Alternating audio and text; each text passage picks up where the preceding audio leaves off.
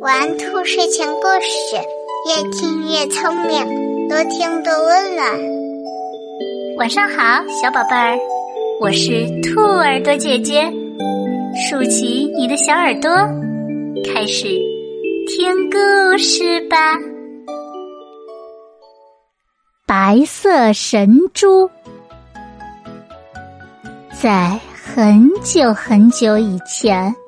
有一个偏远的小村子，人们养的猪个个都是黑色的。这里的人们从来都没有见过其他颜色的猪，还以为天下的猪全都是黑色的。有一年，张伯伯家的一头母猪生了很多小猪宝宝，他高高兴兴的数着刚生下来的小猪。一、二、三，忽然他停住了，张大了嘴，半天合不拢。他惊奇的看到，猪窝里竟然躺着一头白色的小猪仔。他忙奔出去，逢人就讲：“我家的猪生了一头白色小猪，白色的呀。”大家纷纷跑到了他家里，想亲眼看看这白色的小猪。人们看了白色的小猪以后，个个称奇。一时间呀，这件奇闻传遍了整个村子，人们兴致勃勃的议论着这头稀罕的小猪。村子里年纪最老、见识最广、说话也最有权威的老者说。我活了这么多年，第一次看到白色的猪。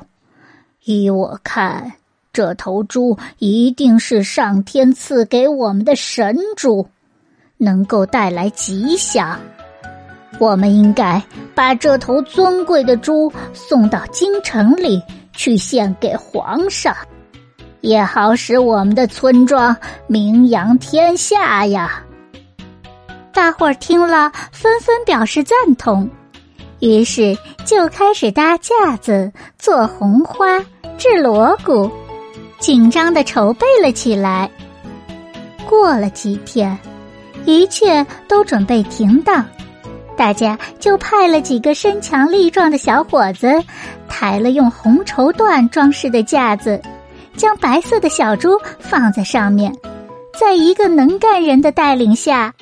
敲锣打鼓，吹着喇叭，一路欢欢喜喜、热热闹闹的向京城出发了。就这样，他们走了好几天，来到了另外的一个村子。人们惊讶的发现，那里每户人家养的猪几乎个个都是白色的，白色的猪竟然很普通。大家这才知道，他们抬着的准备献给皇上的所谓吉祥的神猪，其实也只是一头非常普通的小猪。人们面面相觑，又失望又沮丧，只好偃旗息鼓，带着他们的小白猪回家去了。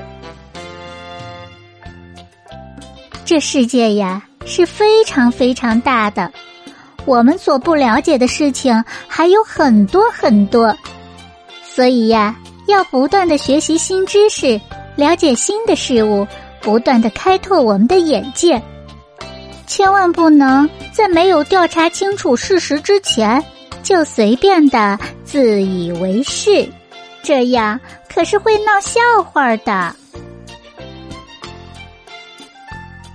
宝贝们，睡觉时间到了，明晚九点，兔耳朵姐姐还在这里等你哟，晚安。